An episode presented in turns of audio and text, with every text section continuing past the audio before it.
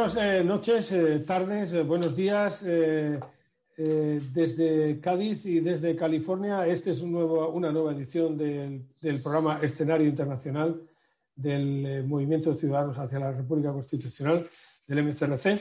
Soy Fulgencio del Hierro y conmigo está nuestro amigo y compañero Fabián Moreno desde, California. Es, colombiano, pero reside en California, en Fort Bragg.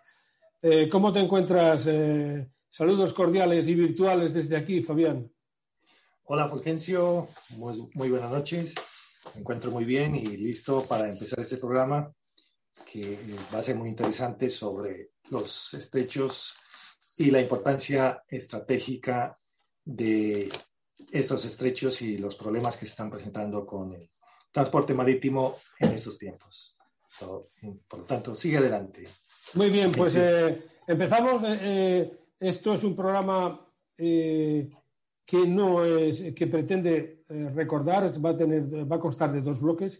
El primer bloque va a utilizar la crisis provocada en el canal de Suez por el, por el portacontenedores Ever Given y, que, y que nos vino a recordar algo que olvidamos siempre, que es la importancia estratégica de los pasos eh, estrechos y canales en el mundo, que no son muchos, pero que, en cierto modo, en este mundo globalizado desde el punto de vista eh, liberal, pues eh, resulta que nos, nos señalan cuán vulnerables somos.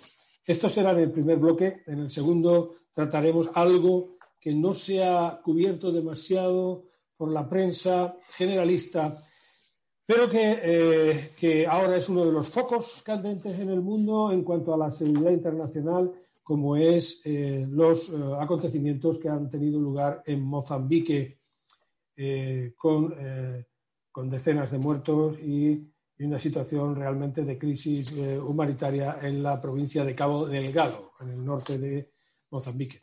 Bueno, y sin más preámbulo, eh, pasamos al primer bloque, si te parece, eh, eh, Fabio.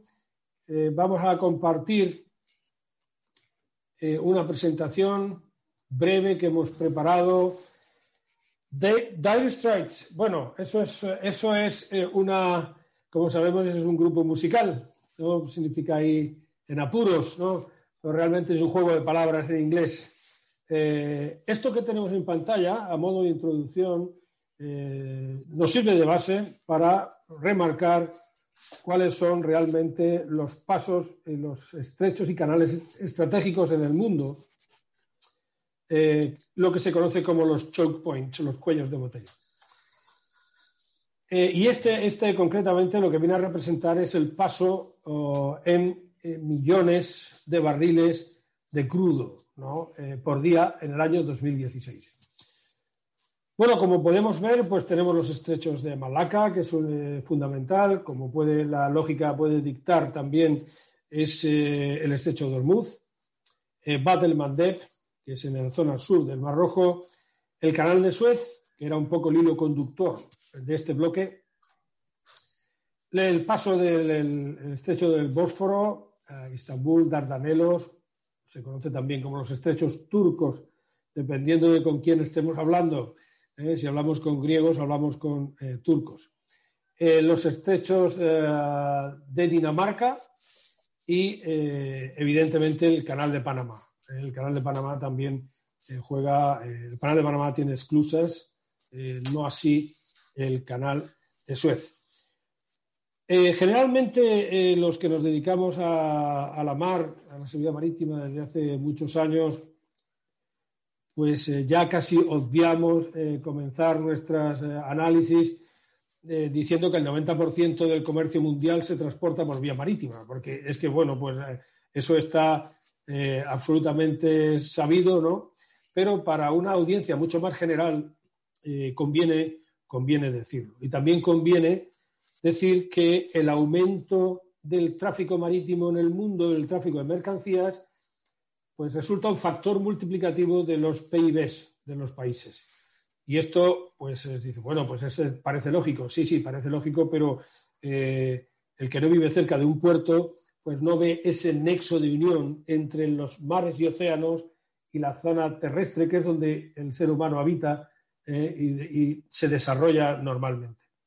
Y lo recibimos todo eh, por esas vías, eh, a través de esos, esos, esos eslabones que unen la tierra y el mar, que son las zonas portuarias, las instalaciones offshore y todo ese tipo de vínculos entre los mares y océanos y la tierra, de manera que una persona puede vivir en el corazón de Colombia o puede vivir en el corazón de México, puede vivir en el corazón de España, en el centro y no percibir en absoluto la importancia de los mares y océanos para su vida cotidiana. Pero el 90% del comercio mundial se transporta por ahí. Y eso es, eh, eso es eh, esencial también en el caso de la seguridad energética. La seguridad energética, eh, dentro de la seguridad humana, que es lo que se entiende después del colapso de la Unión Soviética, cambia el mundo y, bueno, pues con Butros, Butros, Gali, aparece el concepto de seguridad humana, con su polisemia. Ya el, hombre, el ser humano está en el centro de la seguridad, no es la seguridad estatal que se tenía antes en los países dictatoriales, pues es, la seguridad humana con el ser humano en el centro. La seguridad energética forma parte de la seguridad humana y, el hombre, el ser humano, la necesita. Bueno, eh, no cabe duda y no hay que explicar mucho que hay países productores o a lo mejor que no tienen capacidad de refino, eh, capacidades, como puede ser por ejemplo nuestros hermanos de Venezuela, pero otros países como eh, España no tienen recursos naturales, pero tienen capacidad de refino, pero en cualquier caso necesitamos ese transporte vía marítima porque nos va en ello la seguridad energética. En el canal de Suez concretamente, el 12 por, eh, por ahí transita el 12% del tráfico mundial, del tráfico comercial del mundo. ¿eh? y el 30% del crudo. Eh, bien, la globalización sin duda presenta eh, muchas, muchas ventajas, pero en casos cuando analizamos los estrechos y los pasos estratégicos nos damos cuenta de que en un mundo globalizado y desde el punto de vista liberal, económico, pues resultamos mucho más vulnerables que antes de la globalización cuando los elementos de producción estaban mucho más dispersos por el mundo y no teníamos una parte del mundo produciendo y otra parte del mundo consumiendo, eh, como es ahora. Eh, ¿algún, ¿Algún comentario respecto a esto, Fabio, antes de pasar al, antes de progresar? Bueno, Fulgencio, sí, también que es importante tener en cuenta que los protocolos del COVID-19 para a asegurar que el contagio no sea más progresivo, pues ha dificultado eh, el transporte marítimo y ha encarecido los fletes.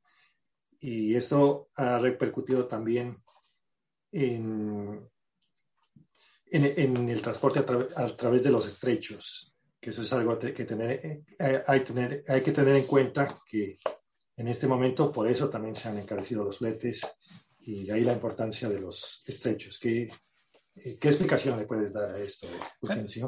Pues, sin duda, he llevado a cabo un estudio continuado del tráfico marítimo en el Océano Índico Occidental desde el inicio de la pandemia, marzo del año pasado.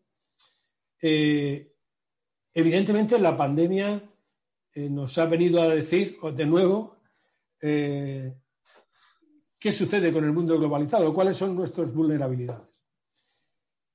Ese 90% del comercio mundial, bueno, el confinamiento eh, en, Occidente rebajó la demanda, cayó el tráfico marítimo, eh, cae el, crudo por la guerra de, precios entre Rusia y Arabia Saudí, aumenta el tráfico marítimo hasta que las capacidades de, almacenamiento se llega al máximo, que eran los, eh, decenas o cientos de, petroleros en la costa de California abarrotados de crudo eh, y luego tenemos, uh, tenemos un problema de hacer frente a la pandemia que nos ha, llevado, que nos ha hecho ver a Occidente, Occidente, a la parte de Europa y el, continente americano, pues que realmente tenemos una dependencia clara ¿eh? y que cuando, eh, cuando sucede un problema en China, que es el caso, nos afecta y además nos afecta en los abastecimientos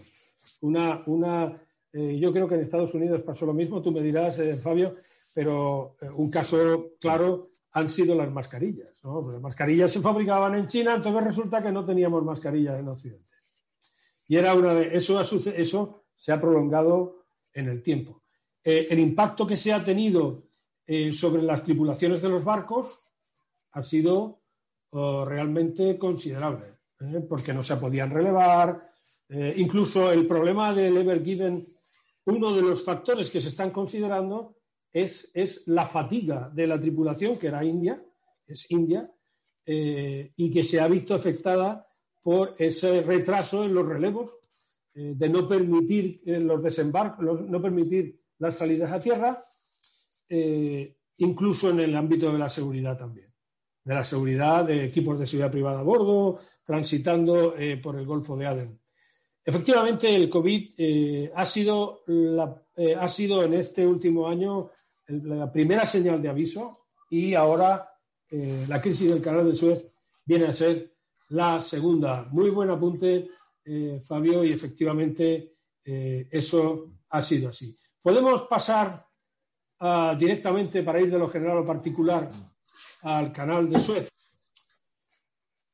Eh, el canal de Suez eh, realmente eh, es una realmente no, es, nuevo. Pues, se, empezó a construir 1859, si no recuerdo mal, hasta 1869, pero 1800 años antes de, antes de Cristo, pues ya eh, existía esa inquietud por conectar a través del Nilo, ¿no? y luego una conexión del Nilo al Mar Rojo, conectar el Mar Mediterráneo con el Mar Rojo, porque además son mares que están ah, al mismo nivel, ¿eh? al mismo nivel. Luego la canalización, eh, la canalización a través de, cauces naturales, primero el Nilo, después canalización artificial, o bien una canalización artificial completa, pues es, resuelve el problema sin necesidad de esclusas y de salvar diferencias eh, en nivel. Por tanto, eh, es algo eh, antiguo. el canal actual se hace en el siglo XIX. tanto se cerró en la, en, la, guerra, en, una, la, guerra con Israel durante años y, y, tuvo un impacto considerable. Pero ahora, en el pico eh, de, nuevo ya recuperando el tráfico marítimo después de, eh, después de que hayan pasado un año desde la pandemia, pues ahora viene a dar eh, otro golpe con la crisis y nos viene a recordar de nuevo que dependemos en la estructura actual de globalización económica, dependemos de los pasos y los canales estratégicos. Como vemos aquí, para, para, tener una idea física, bueno, pues el norte tenemos eh, Puerto Said, que es la entrada norte desde el Mediterráneo. Luego tenemos el gran lago amargo, el Bitter, Lake, que se llama en inglés, que es la zona de cruce. Aproximadamente cruzan el canal unos 50 barcos todos los días.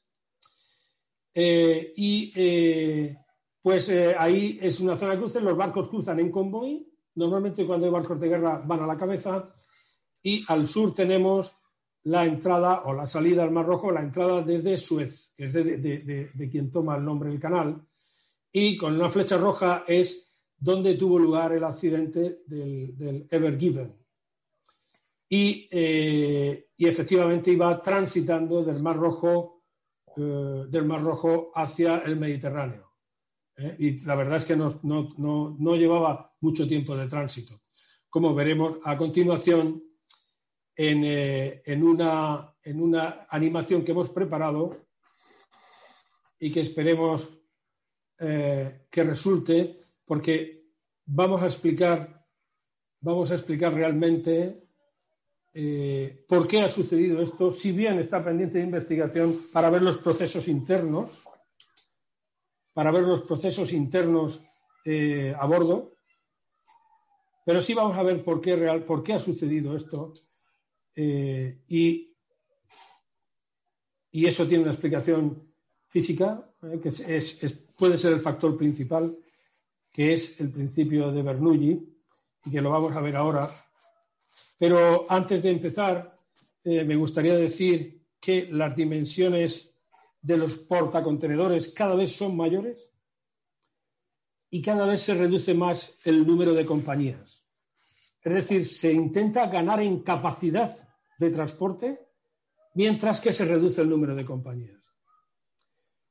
Eh, el Ever eh, Given es uno de los eh, portacontenedores mayores del mundo. Tenía o tiene todavía a bordo 20.000 contenedores, de, 20.000 contenedores de 20 pies, que es una medida estándar, o 6,1 metros. Entonces, eso tiene una carga pues que tiene varias características. La carga, los propietarios de la carga son múltiples, muchísimos, y además tiene un valor altísimo. Es decir, no es un valor eh, con 400 metros de eslora que, veremos ahora, 59 metros de manga de ancho eh, y 20.000 contenedores a bordo, pues podemos decir que ese barco tiene eh, un valor probablemente de cientos, o decenas de millones de dólares, tal y como está ahora mismo. Bien, vamos a ver muy rápidamente, vamos a ver muy rápidamente qué ha pasado según la, explicación más plausible, bueno, esto es el barco moviéndose en el Golfo de Suez, haciendo un circuito de espera. Es eh, típico. Tenemos que decir que para pasar el canal de Suez hay que llevar un práctico a bordo, es decir, es un práctico, es un, eh, es un eh, capitán de la marina mercante de la, de la autoridad del canal de Suez, que eh, eh, se, encarga de recomendar al capitán que nunca pierde su responsabilidad durante los 160 eh, y pico de kilómetros de, longitud del canal. Entonces, lleva el práctico a bordo, es obligatorio, pero la responsabilidad de un accidente, incluso aunque se equivoque el práctico, nunca recae en este, sino que recae siempre en el capitán cuya autoridad a bordo es absoluta. Bueno, vemos aquí, eh, vemos aquí que ya el barco en esta, ah, el, barco aquí ya eh, en fila.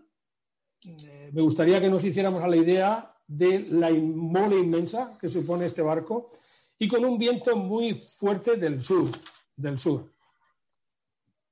La velocidad del barco aumenta, aumenta, y, y entonces tenemos una mole considerable con 200.000 toneladas de desplazamiento, con una velocidad 13-14 nudos y con un viento muy fuerte por la popa, por la parte de atrás. Esto quiere decir que el gobierno del barco que le llamamos los marinos se torna difícil. Es un gobierno un poco eh, complicado. Aparte que cuando se mete timón en un barco de estos, el tiempo de retardo hay que tenerlo en cuenta. O sea, no, el barco no reacciona inmediatamente por el propio desplazamiento inmenso que tiene. Pero lo que vamos a ver es eh, un barco que se ve afectado por el efecto de banco, que se llama. Efecto de banco, que es la traducción del bank effect. Bank viene a ser orilla, pero se ha traducido como efecto de banco. Quiere decir que un barco como este, a una velocidad relativamente alta, genera que la popa se, eh, hunda un poco más eh, y, provoque que los filetes de agua, por hidrodinámica, eh, se muevan a gran velocidad. Y por tanto, eso, al no estar en el océano, pues se ve afectado por una zona restringida, como es un canal. Pues en el océano, pues eso se diluye, se difumina la energía en todo el océano y el barco no lo nota. Pero aquí la mayor velocidad del agua que provoca hace que se produzca una caída en la presión y por el principio de Bernoulli eh, eso produce una atracción de la popa del barco hacia, hacia la orilla y por el efecto pivotante de la proa hacia la otra orilla. Entonces es lo que vemos aquí, empezamos a ver guiñadas que, vemos que son eh, lo que es un poco en ese, en los marinos llamamos guiñadas, y hasta que definitivamente, estando el barco pendiente de investigación, como fue el régimen de máquinas, pero a una velocidad alta, eh, la última guiñada incrusta el bulbo de proa en, eh, en, la, en, la, zona de la orilla, en la zona arenosa de la orilla. Bueno, realmente Eh, yo he, pasado el canal de Suez dos veces y es realmente impresionante, pero lo he pasado en un barco de guerra, con lo cual eh, las capacidades de maniobra son distintas, una fragata. Bien, entonces, de momento, todo parece indicar que la responsabilidad apunta al barco, ¿no? Eso es de momento. Apunta al barco. adelante, esto quiere decir que el, barco o, la tripulación del barco cometió el error de mm, poner al barco a, una velocidad demasiado, eh, demasiado alta para las condiciones del canal o, o no. ¿O ¿Cuál fue ¿Cuál pudo haber sido el, cuál pudo haber sido el error de la tripulación? ¿Qué dices, Fulgencio, a este bueno, eh, Fabio, todo apunta, la, la, autoridad del capitán y la responsabilidad es ineludible. Es decir, todo apunta a, eh, a que ha habido un exceso de velocidad eh, y evidentemente no se han tenido en cuenta factores medioambientales antes de entrar en el canal, quizás, por los vientos que haya. Pero eso, eso apunta exclusivamente hacia el capitán.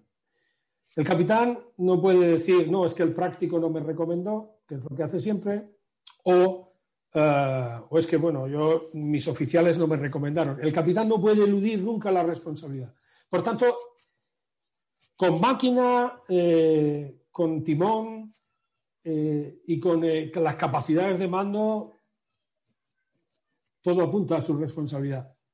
No, no, no, no apunta la responsabilidad a ningún agente externo.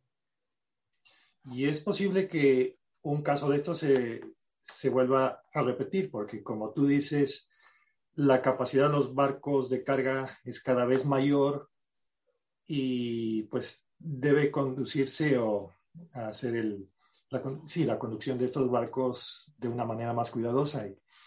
Bueno, eh, eh, la cuestión es, es que eh, con la globalización el mundo demanda una mayor capacidad de transporte marítimo, evidentemente.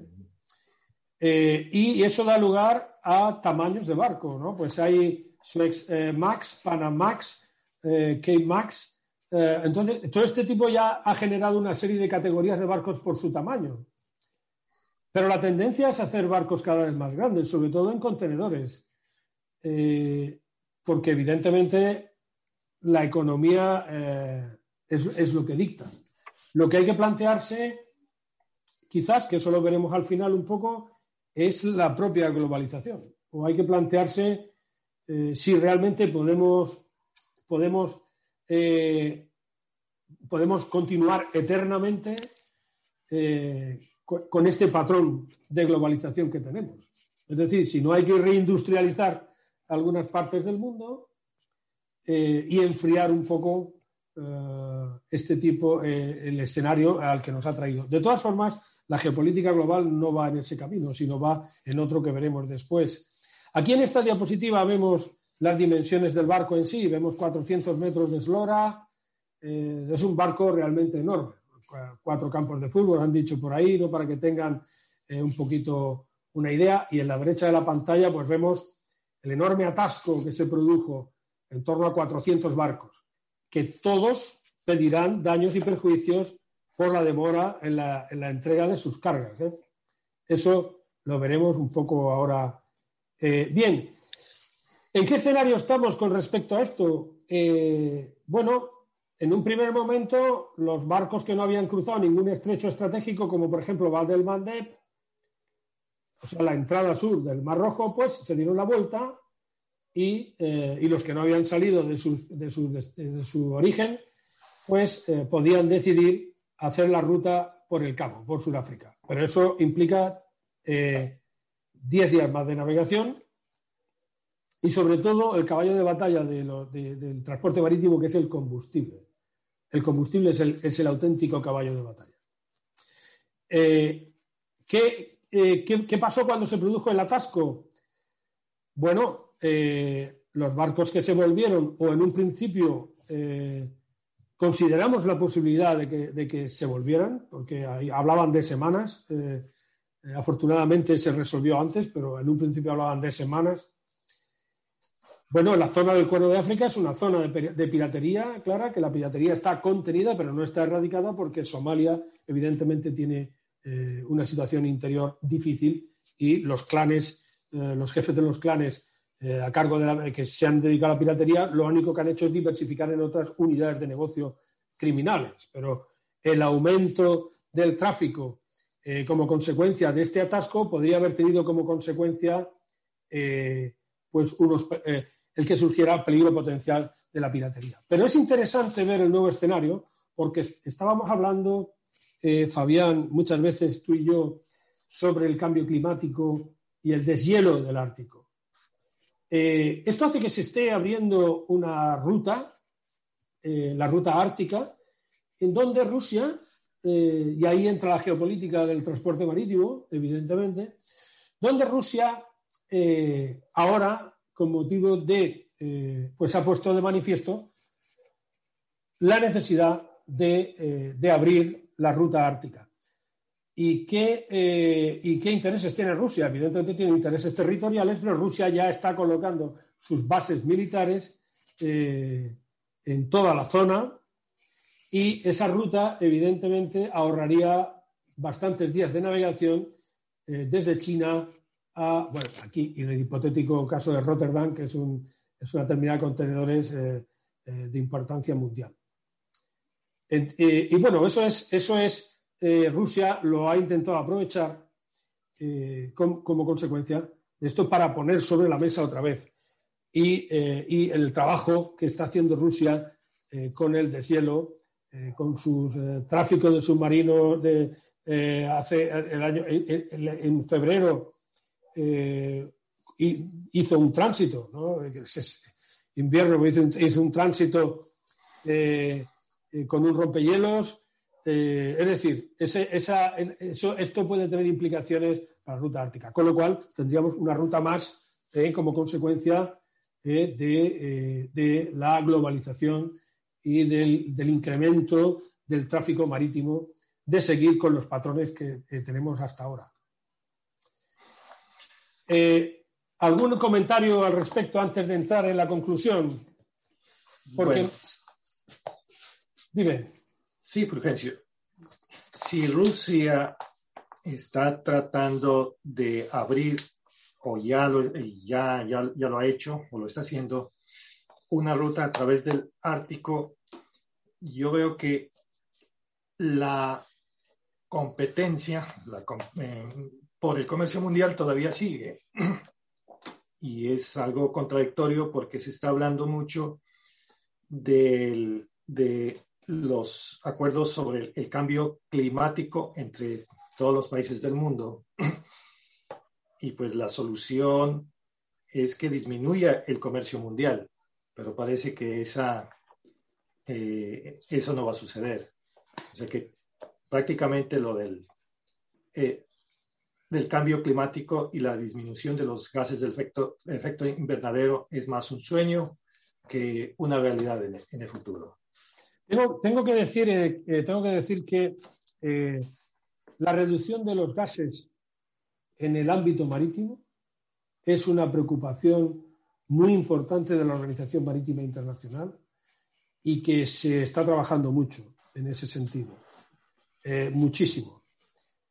eh, en superar los combustibles fósiles, superar los combustibles tal y como los conocemos ahora, en la colocación en las chimeneas de artefactos eh, que retengan eh, partículas.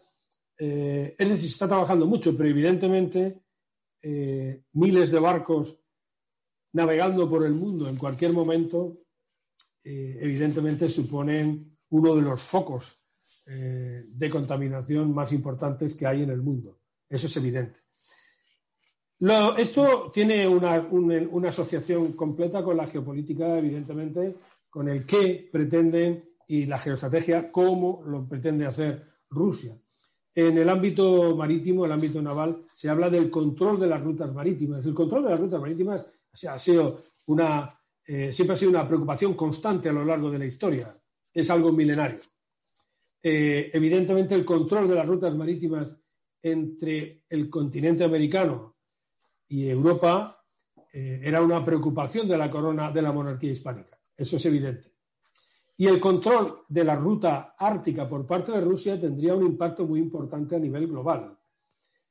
porque es lo que pretenden. Es decir, intentan eh, mostrar al mundo que esa ruta es más segura, pero al mismo tiempo ellos la quieren controlar. Eh, de hecho, ya tienen una red de bases eh, muy importante y el control de las rutas comerciales marítimas es muy importante porque puede asfixiar o puede ser, puede provocar puede, o puede hacer que una potencia como Rusia adquiera un nivel de influencia totalmente desproporcionado para el equilibrio mundial. No puede entrar en otras fases del orden mundial en el que estamos. Bueno, es, eh, no, cabe, duda que a modo así un poco de conclusión, pues eh, la importancia queda clara, ¿no? Eh, hoy las vulnerabilidades se nos han mostrado claramente con el problema del Ever Given y se nos ha olvidado como se nos había olvidado antes, pero ya se nos ha olvidado una semana y media después. Y es importante que nuestros compatriotas, nuestros oyentes, tomen conciencia de, que esto resulta clave. Resulta clave para nuestro suministro, resulta clave para el bienestar, eh, resulta clave para el avance eh, y para nuestra seguridad, al fin y al cabo.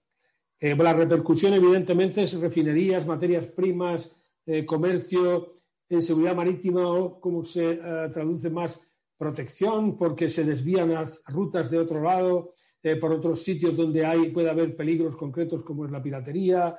Eh, también influye en el mercado del transporte del crudo, en la seguridad energética. Pero me gustaría comentar algo antes de finalizar, antes de llegar a la propuesta de reflexiones. ¿Quién paga los daños causados por el bloqueo de Suez? Bueno, tú tienes formación eh, jurídica, eres licenciado en Derecho. El tema del derecho marítimo, sabes que es muy complejo. Y este barco eh, pues eh, la cadena de valor de un barco también es compleja. O sea, hay, un, hay un, armador, el dueño del barco, y luego hay un operador que es el que opera el barco y es que se, se encarga de todos los gastos. Y luego hay un broker, un intermediario. Pero también sucede lo mismo para la carga. Hay un dueño de la carga, un operador, también hay un broker. Entonces, aquí el tema es que eh, la autoridad del canal de Suez ha exigido mil millones de dólares al armador para, eh, para, eh, para eh, dirimir los, los, daños y perjuicios causados.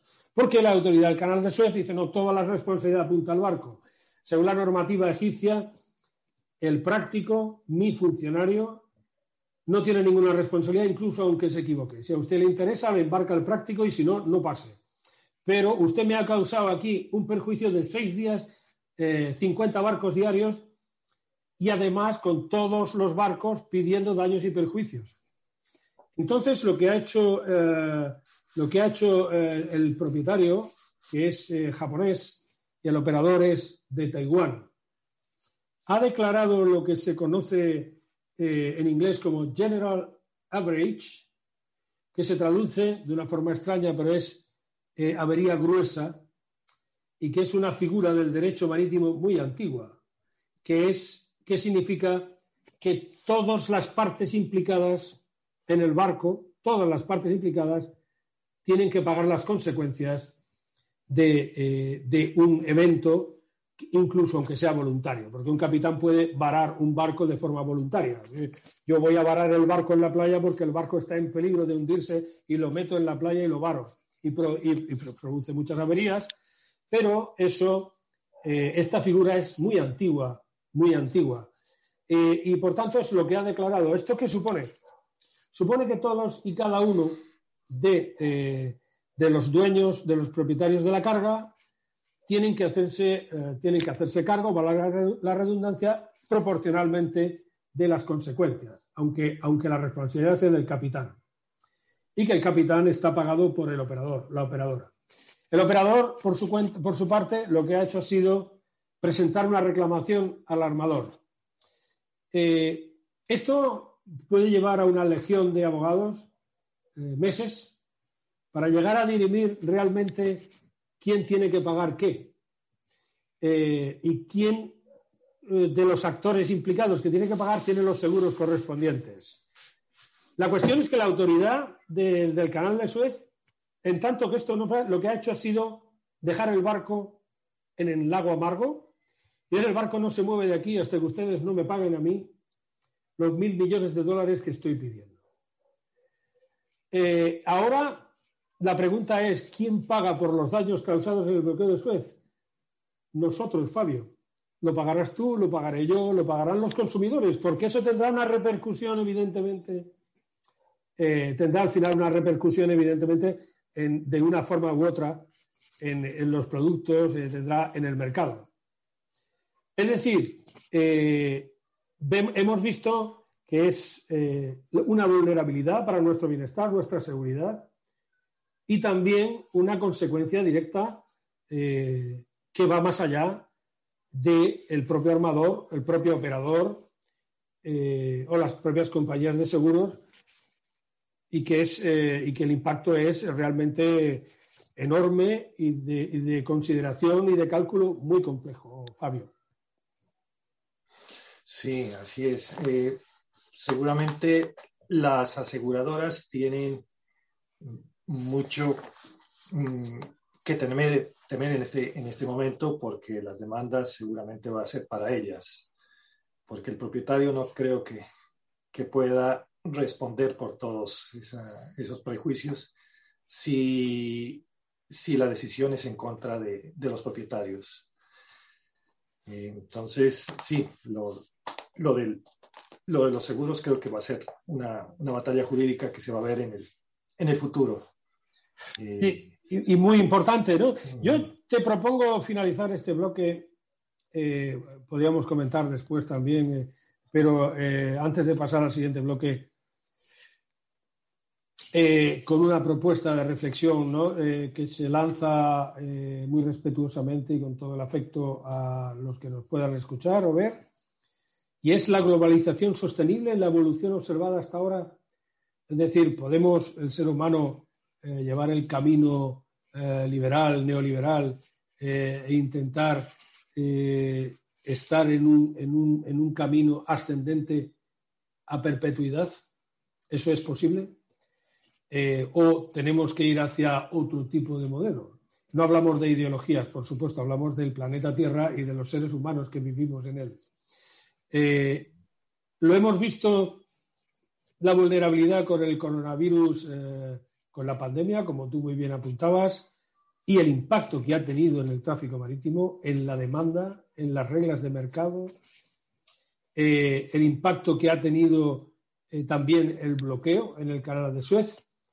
Y lo triste es que eh, mientras que algunas potencias se centrarán en su geoestrategia para conseguir sus objetivos, a nosotros, a los ciudadanos, se nos olvidará se nos olvidará hasta la siguiente, hasta la siguiente crisis, hasta la siguiente crisis. Eh, evidentemente ah, puede haber muchas teorías alternativas, pero yo no me atrevo a dar una teoría alternativa a, la situación de globalización o a si es sostenible o no. Creo que no es sostenible y creo que el mundo debe de caminar quizás hacia eh, una reindustrialización por regiones eh, que, reduzca esta dependencia de polos de fabricación en un lugar del mundo hacia polos de consumo en otros lugares del mundo, que es a lo que nos ha traído la globalización. De tal manera que no hemos encontrado ni mascarillas al principio. Eh, si no tienes ningún comentario, eh, Fabián, Fabio, podemos, podemos irnos al segundo bloque. Sí, simplemente para terminar con una reflexión. Cualquier cambio que, que se proyecte tiene sus consecuencias y bastante graves. Eh, la globalización ya ha dado muestras de que puede que no sea sostenible en el futuro por muchas razones. Eh, cada vez más productos eh, más productos de un lado al otro, es decir, de los países que los producen a los países consumidores, pues trae ese grave problema de, del transporte. Pero si se cambia el modelo, también puede producir una recesión mundial o una depresión. O sea que todo es muy delicado y, y, los que planean esto pues tienen que pensarlo muy bien qué hacer porque cualquier decisión afectará de una manera eh, bastante profunda a todos y cada uno de nosotros. Ah, eh, sin duda, Fabián. Eh, bueno, yo, me gustaría abundar sobre lo que dices. la globalización nos hace la vida más cómoda aparentemente, pero provoca el empobrecimiento de partes de la población. Eso creo que es, es evidente. Sí. Porque las tasas de paro suben en los países de consumo y bajan las tasas de desempleo y bajan en los países de fabricación. Y, provoca empobrecimiento, evidentemente. Es, eh, también las condiciones de vida, las condiciones de trabajo no son las mismas en, en, Corea del Sur, en el caso de los astilleros, donde un trabajador puede ganar 500 euros al mes, mientras que en las potencias tradicionales, que ya no lo son, eh, de construcción naval, pues un trabajador de astilleros siempre ha sido un trabajador altamente cualificado y con unos salarios altos. Con lo cual, eh, las condiciones para la competencia son nulas. Y esto también sucede pues, con la soja, sucede con, eh, otro tipo de, productos, incluso ahora con las nuevas tecnologías. O sea, esto es, esto es, yo creo que, y además es la propia dependencia, que es lo que venimos apuntando desde el principio de este programa. Es la dependencia y que en caso de crisis eh, nos coloca en un escenario bastante serio, bastante serio, donde se nos mueren los ancianos en las residencias, es decir, afecta directamente a la seguridad humana de, nuestra. Sí, que nos morimos. No es, no es una cuestión de que tengamos que apretarnos el cinturón, como vulgarmente se dice, sino que nos morimos. Y que se nos mueren los viejos, se nos mueren. Es, esta es la realidad. Y eso es lo que debería de hacer martillear en las conciencias de las personas de los ciudadanos y, evidentemente un cambio, pero se podría empezar por la reindustrialización de, las, de, regiones que han tenido una, un tejido industrial en otros tiempos, ¿no? Eh, para, ser más, para ser más autosuficientes en cada uno de estos países. Exactamente. exactamente. Eh, eh, yo no diría, Fabián, por países, porque es una miríada, muchos países, son ciertos. 190 y pico de países en el mundo, miembros de la ONU creo que son 192, 193, eh, pero evidentemente podrían ser regiones, ¿no? Las regiones no se conoce como las civilizaciones eh, o las regiones. Hombre, se puede pensar Eurasia o se puede pensar eh, un entorno hispano-americano, por ejemplo, pero yo creo que el, camino sostenible es ese es ese, porque si no estaremos eh, enriqueciéndose una parte del mundo, empobreciéndose otra, y la parte que es pobre de por sí, por, una, por unas eh, por cuestiones de colonización depredadora salvaje, como es el caso de África, pues nunca, nunca levantarán cabeza. Y esa, esa, porque tienen los recursos naturales, pero la política de las potencias extranjeras sigue siendo extractiva me llevo tus recursos naturales fuera, tú no haces manufactura en absoluto y todo eso se sigue, transportando. Y vemos, por ejemplo, pues los recursos naturales que China se lleva para, eh, para su fábrica eh, de, África, para sus fábricas eh, de microchips, que a su vez estarán, estarán siendo transportados por, por vía marítima. Es decir, esto quizás es, es el modelo que habría que cambiar. ¿Que es difícil? Es difícil pero deberíamos de empezar por quizá eh, la reindustrialización y reconsiderar eh, o ir hacia un, comercio que tenga que ver con las condiciones de vida de las personas. Estoy de acuerdo contigo. Las condiciones. Eh, yo recuerdo, Fabián, yo estoy seguro que tú igual, lo mejor, compramos productos de comercio justo. Bueno, el comercio justo es más caro, ¿no? Esos productos, café, ¿no? Que viene el magnífico café de Colombia alguno viene con la etiqueta comercio justo. Esto quiere decir que al agricultor realmente le han pagado lo que le tienen que pagar. Entonces, claro, pues se asegura eh, el origen, se asegura la sostenibilidad del cultivo.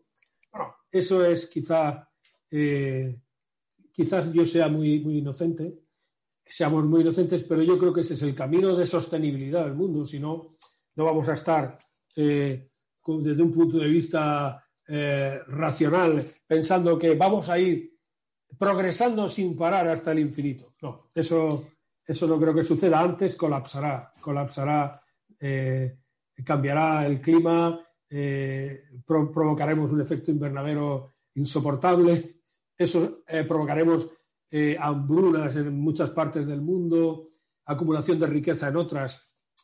Ese es el escenario que yo modestamente veo.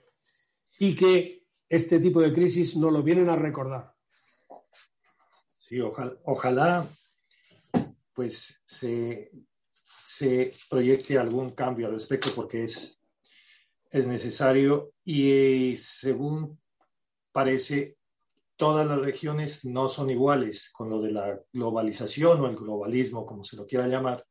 Se quiere mm, imponer una estandarización de consumo, de que todos tenemos que consumir lo mismo que consumen en todas partes, los mayores eh, juguetes electrónicos para todo el mundo. Y en realidad muchas regiones, muchas poblaciones, mm, por su cultura, por sus costumbres, pues todavía no los necesitan y pueden ser eh, felices con menos, con más austeridad, con más frugalidad. Y si regionalizamos el, comercio y la, producción mundial, pues cada, cada una de las regiones se desarrollará de acuerdo a esas costumbres y a sus propias necesidades. Y mm, eso no sería bueno pues para las eh, grandes corporaciones mundiales que quieren todo estandarizado, pero sería muy bueno para, para las poblaciones de, todo el mundo. Claro, pero eh, Fabián, eh, evidentemente los que han potenciado la globalización. Cuando hablamos de globalización hay que hablar en términos económicos. O sea que sin, duda, ¿no? Eh, no hay, eh, hombre, hablábamos antes fuera de, fuera de cámara de, eh, la, de la globalización cuando se habla del, galeón de Manila, ¿no? entre Nueva España, la Nueva España y Manila, mercancías que salían de la península. Bueno, eso era el comercio dentro de un Estado global o de un país global, como era España, la monarquía hispánica. Pero no hablamos de esa globalización. Hablamos de una globalización que han potenciado las grandes corporaciones, las multinacionales, para su propio beneficio. Y que al final, multinacionales con origen en Estados Unidos, pues han trasladado sus plantas de producción a China, porque es más barato. Y entonces eh, estamos en ese juego que se ha movido solamente por intereses económicos y que ha provocado la situación actual, con muchas derivadas, como diríamos en matemáticas, o muchas consecuencias. Y este tipo de eventos, sin duda, nos viene a recordar eso. Y eso es, esto es lo que eh, debe de ser motivo de reflexión. Eh, Fabián, si no, si no, si te parece bien, pasamos al siguiente eh, al siguiente bloque, último bloque. Sí, creo que sí. Bien, vamos a ver primero explicar un poco eh, la, qué es lo que tenemos en pantalla, que lo vamos a quitar ahora, es la crisis en Mozambique. Bueno, Mozambique ganó su independencia, como es sabido, junto con otras colonias portuguesas, después de la Revolución de los Claveles, que vino a poner, eh, poner fin eh, a las guerras coloniales de Portugal, siendo Portugal un país pequeño, pero con muchas, eh, pues tenía un ejército de 400.000 hombres. tener en cuenta la población que tiene Portugal ahora para tener una idea de la proporción de militares que tenía, con un esfuerzo bélico inmenso. bien, la revolución de los claveles, 74, pues vino a acabar con el Estado Novo y propició la independencia de las colonias portuguesas en África.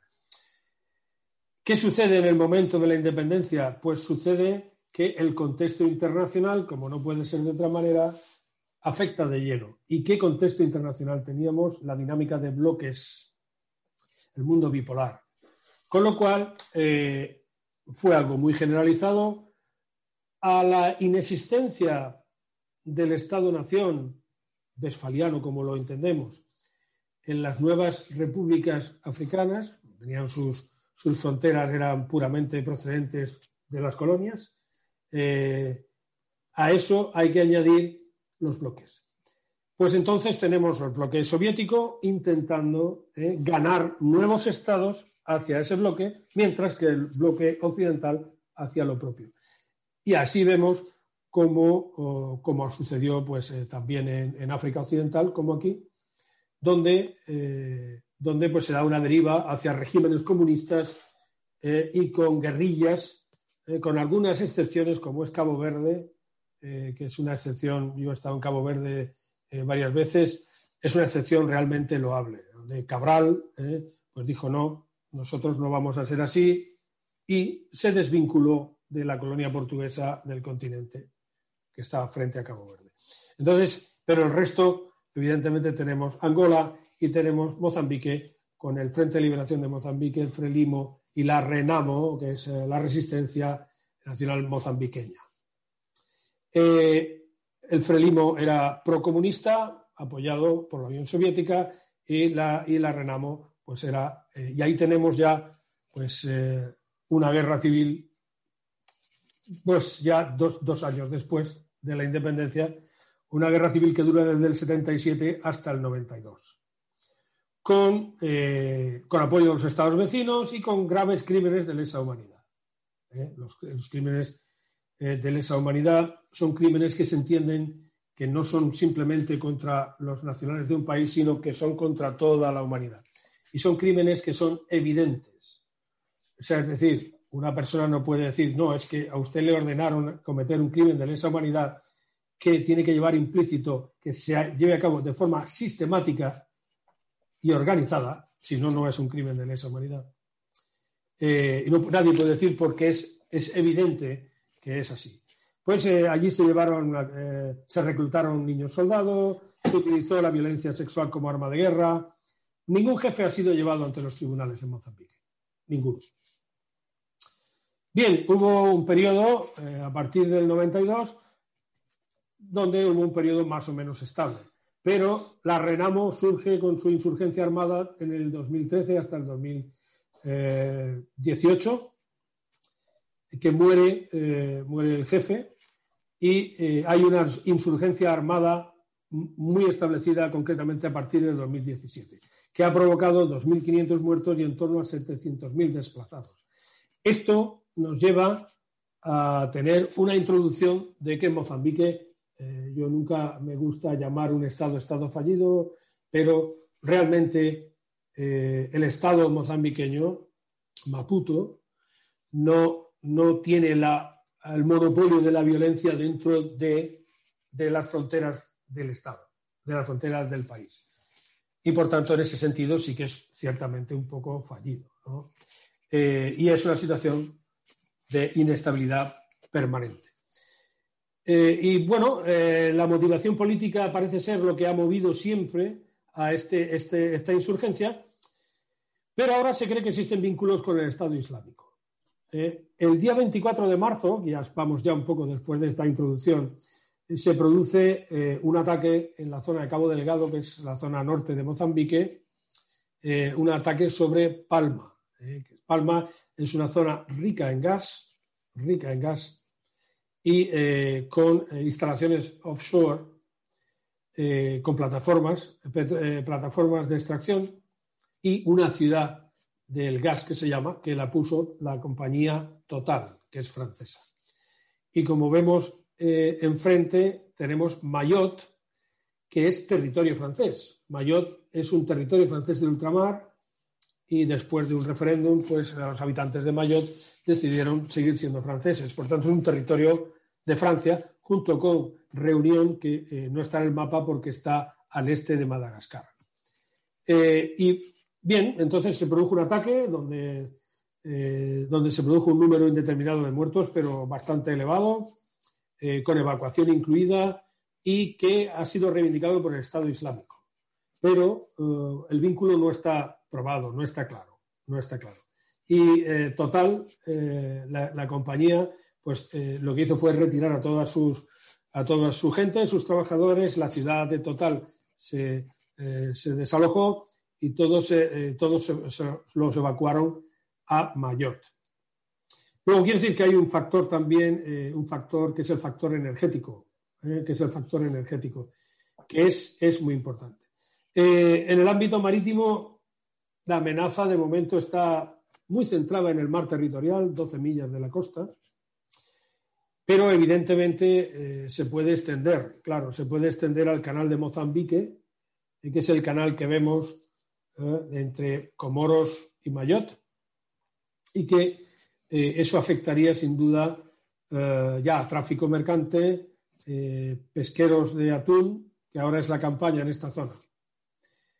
Y esta es la situación que tenemos en Mozambique ahora, que es una situación bastante grave, y que no vemos que tenga una repercusión, eh, que tenga una repercusión clara en los medios de comunicación. en los medios de comunicación, cuando sucede eh, una crisis humanitaria, eh, lo cubren, pero luego se convierte en un conflicto olvidado. Y eso es terrible para las víctimas siempre, siempre. ¿Cuáles son las reacciones? Las reacciones, la Unión Europea, evidentemente, debería tener un papel aquí. de momento, Portugal y Francia eh, son los que han estado presionando y Portugal va a hacer un despliegue de 60 soldados, perdón, eh, según ha salido en prensa, 60 eh, soldados ahora en abril para apoyo a las capacidades para el gobierno de Maputo y Francia también. Y hay presiones para que la Unión Europea se, se, involucre. evidentemente, en esta zona como suele suceder en África, eh, por muchas razones. Una es la inexistencia del propio Estado-Nación, que los europeos, y digo hemos, pero España no ha estado ahí, pero hemos, eh, hemos impuesto a base de, eh, de establecer limitaciones, delimitaciones geográficas coloniales, o sea, al interés, basado en el interés del reparto del territorio. Eh, bien, entonces, eh, evidentemente, se dan las condiciones favorables para que se convierta en, un conflicto armado interno, eh, pero también internacionalizado por los países vecinos. Y eso, eso en África se dan las condiciones favorables con mucha frecuencia. con mucha frecuencia. La ONU, por supuesto, debería de desempeñar un papel. Eh, de momento, la respuesta de la ONU siempre viene a ser eh, muy lenta, muy lenta. Y eh, también la Comunidad para el Desarrollo de la África Austral, que es una organización regional y, que también llega hasta países del África Occidental. Pero a pesar de que ha habido llamamiento de las ONGs, todavía, todavía no se han observado ningún tipo de respuestas. Eh, ni siquiera la Unión Africana. Eh, ni siquiera la Unión Africana. ¿Qué, opinión te merece, Fabián, eh, este tipo de... cómo se configura la lacra de los conflictos armados en África? Esta, este conflicto no podía ser puesto en manos, bueno, un aspecto de este conflicto de estas ONGs africanas para que por lo menos pueda eh, obligar de alguna manera o persuadir más que todo a las partes en conflicto, a los eh, rebeldes y a los que están en el gobierno, a que apliquen las reglas del derecho internacional humanitario y los protocolos de 1937, que en simples términos, pues quiere decir que en un conflicto armado si no es necesario herir para conseguir el objetivo, pues no, no hay que herir. Si es necesario herir, hay que herir, pero no matar. Y solamente en el, en el estricto caso de que en el, en el conflicto armado se tenga que dar de baja a alguien, pues se lo haga, pero sin, sin más. O sea que eso es la, eh, es la síntesis del derecho internacional humanitario, aplicar la fuerza estrictamente necesaria y no más. Pero aquí parece que eh, las atrocidades que están cometiendo pues son de una, eh, delitos y crímenes de lesa humanidad. ¿Quién podría poner, ayudar en este sentido? ¿Las, las ONGs africanas podrían hacerlo o es algo que ya se salió de, control y eso es lo que no, no vemos, pues parece, que ser, parece ser que es lo primero que debería ser allí, que, que tenga límites, la, la confrontación tenga ciertos límites de, de razonabilidad. Y... Me parece muy interesante eh, tu alusión al derecho internacional humanitario, sin duda. Eh, el problema del derecho internacional humanitario ya es, eh, ya de hecho, eh, el hecho de ser un conflicto armado sin carácter internacional, como sabes muy bien, eh, sabes muy bien por tu perfil y sabes muy bien por tu procedencia colombiano, Fabián, es el que menos protección da a las víctimas. Primero, no se considera en la categoría de combatiente. pero los protocolos de sí, 1977 no, no, no, pero se aplican a los, a los conflictos internos. No, ya, ya, pero es el protocolo adicional 2. Concretamente es el protocolo adicional 2, es el que se aplica a los conflictos armados internos. El protocolo adicional 2, eh, creo, me parece recordar, yo fui profesor de esto, eh, tiene sesenta y pico artículos. O sea, es el más exiguo. Y, el, y además es de aplicación el artículo 3 común a los convenios de Ginebra, del 1 al 4. Eh, el, artículo 3 común y el protocolo adicional 2. Eh, es decir, para un conflicto armado interno, de por sí es el que menos protección tiene. Es el que menos. Lo cual no, lo cual no, no, no excusa eh, a las partes beligerantes para su aplicación. Pero esto, esto es, es, es verdad. aquí en las guerras en África, no solo en África, ¿no? pero en las guerras, eh, las violaciones del, derecho internacional humanitario han sido graves en todas ellas. hay que recordar el Tribunal Penal Internacional para Ruanda, ¿no? que fue un tribunal ad hoc, eh, o bueno, también para la antigua Yugoslavia, que son los que han sentado la jurisprudencia de las bases ¿no? para la Corte Penal Internacional. La cuestión es como decimos en español, ¿quién le pone los cascabeles al gato? Eh, es decir, para que, como tú bien sabes, en la porque eh, el Tribunal Penal Internacional para Ruanda trataba Ruanda como un conflicto armado interno y el de la antigua Yugoslavia como un conflicto armado internacional. Vale, los dos estaban allí, ya no funcionan, solamente funciona la sala de la Fiscalía, creo, teniendo en cuenta para el control pero ya están ahí un poco. Y ahora está la Corte Penal Internacional. Pero para ser, eh, para ser juzgado en la Corte Penal Internacional existe primero el principio de complementariedad. Es decir, son primero los tribunales de los países los que tienen que actuar. Luego, si no eres Estado parte del Estatuto de Roma, pues se te puede juzgar a través del Consejo de Seguridad de la ONU. Aunque esto no es un tribunal de la ONU, no es un tribunal de la ONU, pero una resolución del Consejo de Seguridad de la ONU sí que te puede, instar al fiscal a que actúe contra un criminal de guerra, un criminal de lesa humanidad. O sea, es decir, todo esto lleva, eh, lleva un proceso bastante lento, eh, en, mi opinión, según mi formación en Derecho Humanitario. ¿Qué es lo que hay que hacer en este caso o qué es lo que se está considerando? Primero se considera insurgencia a la parte, a una parte, y a la otra se le considera el gobierno eh, reconocido internacionalmente. Esa es, una, es, una, situación de partida. Y por tanto, todas las ayudas van hacia eh, el gobierno de Maputo. Esa es la realidad. Eso es lo que se está haciendo. Eso es lo que se está haciendo. Las atrocidades, bueno, ha habido decapitaciones en el ataque a Palma, eso sin duda, decapitaciones de cristianos, ¿eh? porque, y ahí está el vínculo yihadista. ¿Cómo se puede frenar esto? Esto se frena con la justicia universal, como tú sabes. Es la única forma, pero eh, lamentablemente la dinámica del mundo no va en ese sentido.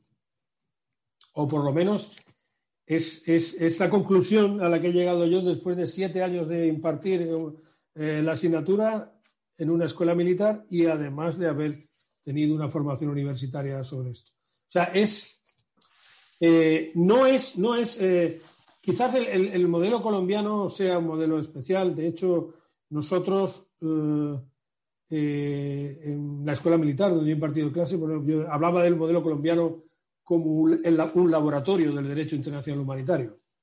Un laboratorio porque se daban todos los casos, eh, era un enfrentamiento armado eh, prolongado en el tiempo, con unas consecuencias brutales de desplazamiento de seres humanos, de víctimas, de atrocidades, eh, y, se dieron violaciones al derecho internacional humanitario, corrígeme si me, si me equivoco, por ambos bandos, ¿no? Por ambos bandos. Pero yo creo, yo creo, eh, yo, yo, creo que, eh, bueno, por lo menos el uso inapropiado del emblema protector, que ese es el protocolo adicional, el protocolo adicional 3, el, emblema, el emblema eh, protector, el protocolo adicional 3 pone un emblema diferente que no es la cruz, la cruz roja, pero para que no levante suspicacias entre los estados musulmanes, es el diamante o el rombo. Pero se ha hecho un uso en la liberación de, la, de una diputada eh, se hizo un uso inapropiado del emblema protector de la Cruz Roja. Eso por poner un ejemplo que tuvo repercusión mediática. Y todos nos alegramos de que la salvaran, evidentemente. Pero con, los protocolos en la mano y con los convenios en la mano, eso fue así. Eh, en África, lamentablemente, eh, cuando vienen a darse las atrocidades, o sea, hay un retardo de la, de la reacción, de, hay un en la reacción de la comunidad internacional que sitúa a los países africanos y a las poblaciones en un, en un escenario dantesco, dantesco. Recordamos las amputaciones de brazos en África Occidental, eh, las violaciones masivas eh, como arma de guerra eh, en Ruanda, los genocidios eh, los niños soldados. ¿Cómo se puede parar esto, Fabián? Si no, la única forma de pararlo es eh, con una reacción de la comunidad internacional. Y para eso tienes que tener un marco jurídico. O sea, no puedes ir y ya está. Tienes que tener un marco jurídico. Y el marco jurídico de referencia viene a ser una resolución del Consejo de Seguridad. Esa es, esa es la realidad, según la veo yo, Fabián, y te paso la palabra para que me la eh, debatas, discutas o, o digas tu, tu opinión al respecto. Bueno, la comunidad internacional, el problema que se ve es que no sé si en realidad existe o está en crisis, porque no veo que haya una, una autoridad internacional que, haga cumplir todo esto. Entonces, es solamente los buenos oficios y la buena opinión de cada uno de los países. Y es muy difícil hacer cumplir todo esto. Lo único sería a, ah, eh, grupos, ONGs probablemente, líderes, que se metan ahí a educar, pero educar a, los, a las partes en conflicto. Pero puede ser una solución utópica pero la comunidad internacional no veo que, que ah, eh, por la historia sobre todo, nunca ha sido exitosa en, esta clase de conflictos. Y cuando tratan de solucionar algo, a veces lo, lo, empeoran, porque toman partida por el uno o por el otro y hacen que se exacerben los, los ánimos de parte y parte. los, factores, los factores económicos son importantes, evidentemente. Podríamos revisar más conflictos en el mundo, son importantes, ¿eh? son, eh, son muy importantes y en Mozambique pues no va a ser, no es distinto, ¿eh? no es distinto. Mozambique tiene recursos naturales, muchos, y por tanto hay multinacionales, total concretamente, que es la multinacional francesa, pues el capítulo 6 de la carta, que es lo que tú has aludido con los buenos oficios, pues hombre, suena un poco utópico, ¿no? Es decir, negociación, mediación, buenos oficios, eso suena un poco utópico. Eh, está claro que si no se da apoyo al gobierno de Maputo, eh, se puede extender el conflicto a Tanzania a países colindantes y al ámbito marítimo, que eso es fundamental. Según el, el documento que tú me enseñaste, eh, Estados Unidos ya ha dado su apoyo, según parecía, al gobierno de Mozambique. Bueno, Estados Unidos no solamente ha dado el apoyo eh, explícito, eh, o sea, la embajada, de Estados Unidos en Maputo ha dado el apoyo al, al gobierno de Maputo y ha declarado a la insurgencia como terrorista, o sea, la ha incluido en en la lista negra de Estados Unidos, que eso tiene unas consecuencias, pues tiene muchas consecuencias, pero eh, entre otras, pues es identificar a los cabecillas, a los líderes, bloquearle cuentas en el extranjero y puede llegar incluso a la eliminación física de, eh, de, los, de, los, de los líderes, de los cabecillas insurgentes. Eh, lo peor que le puede pasar a una insurgencia que esté motivada por cuestiones políticas, pues es que Estados Unidos los declare movimiento terrorista y los incluya en su lista. Porque todo aquel que se acerque y le dé apoyo a la insurgencia, pues rápidamente entrará en una dinámica de sanciones e incluso pues estará permitido los ataques directos. O sea, eso, eso sucede, por ejemplo, con Al-Shabaab en, Somalia. Es decir, los ataques eh, con drones de, eh, que salen en los medios de comunicación y tal, pues eso, esos están basados evidentemente en que Al-Shabaab es una, es una organización terrorista declarada como tal, que lo es, ¿no? Pero declarada como tal y declarada por los Estados Unidos. El movimiento de Estados Unidos ha sido claro y contundente. Han declarado la insurgencia como movimiento terrorista. Eso, más que una, eso va mucho más allá eh, del simple apoyo en el fomento de capacidades del ejército mozambiqueño, que como puede hacer Portugal. Según la, según la, prensa especializada de seguridad y defensa, son 60 eh, miembros de las operaciones especiales del ejército portugués, pero que van a ir a acompañar a las tropas mozambiqueñas de Maputo eh, en su formación. evidentemente hay reacciones Llama la atención las reacciones desde la Unión Europea, Fabián, porque hay reacciones de países individuales, pero no de la Unión Europea en su conjunto, eh, no se ve tanto. Eh, pero sí, ahí está hasta Suecia, por ejemplo, que tiene un. Eh, Suecia tiene, tiene un, ahí un plan de, apoyo y Italia, bueno, Francia, por supuesto, que es, Francia tiene el territorio nacional allí, en la región, y España también, incluso el gobierno de Andalucía. o sea, el gobierno de autónomo de Andalucía también tiene, también tiene cooperación, tiene un programa de cooperación con, el gobierno de Mozambique. ¿Hasta dónde va a llegar esto? Eh, bueno, esto, mm, esto no es que esté empezando, pero ahora está, está en una pendiente de elevación y, y, yo creo que la crisis humanitaria, más que potencial, está servida, Fabián. Está servida. Con todas las atrocidades que hemos dicho y con todas las carencias en la aplicación del derecho internacional humanitario que tú muy bien apuntabas. Y con todas las carencias de la respuesta a la comunidad internacional, que como bien dices, no existen tanto que comunidad, sino como estados individuales, cada uno con sus intereses. ¿Y la ONU va, va a actuar? Como no actúa el Consejo de Seguridad de la ONU, lo vemos bastante oscuro esto.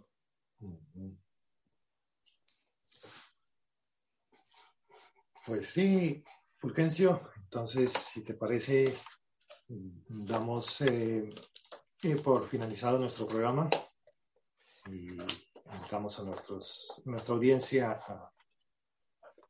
a, esperar el, próximo programa que puede ser también, el, esperamos, del interés de ellos.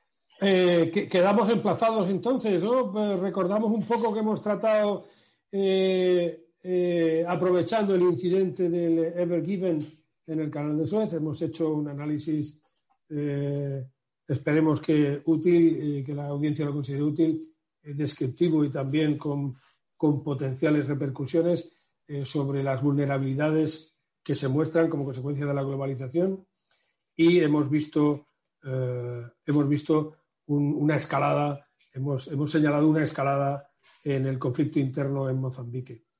Eh, Pues nada más que añadir, si no tienes más nada que añadir, querido Fabián, eh, eh, quedamos emplazados para el siguiente escenario internacional que a buen seguro habrá temas candentes, temas de actualidad o temas que pueden ser interesantes. Un abrazo virtual y muy cordial desde Cádiz, Fabián, y para todos los que nos estén escuchando o viendo. Gracias.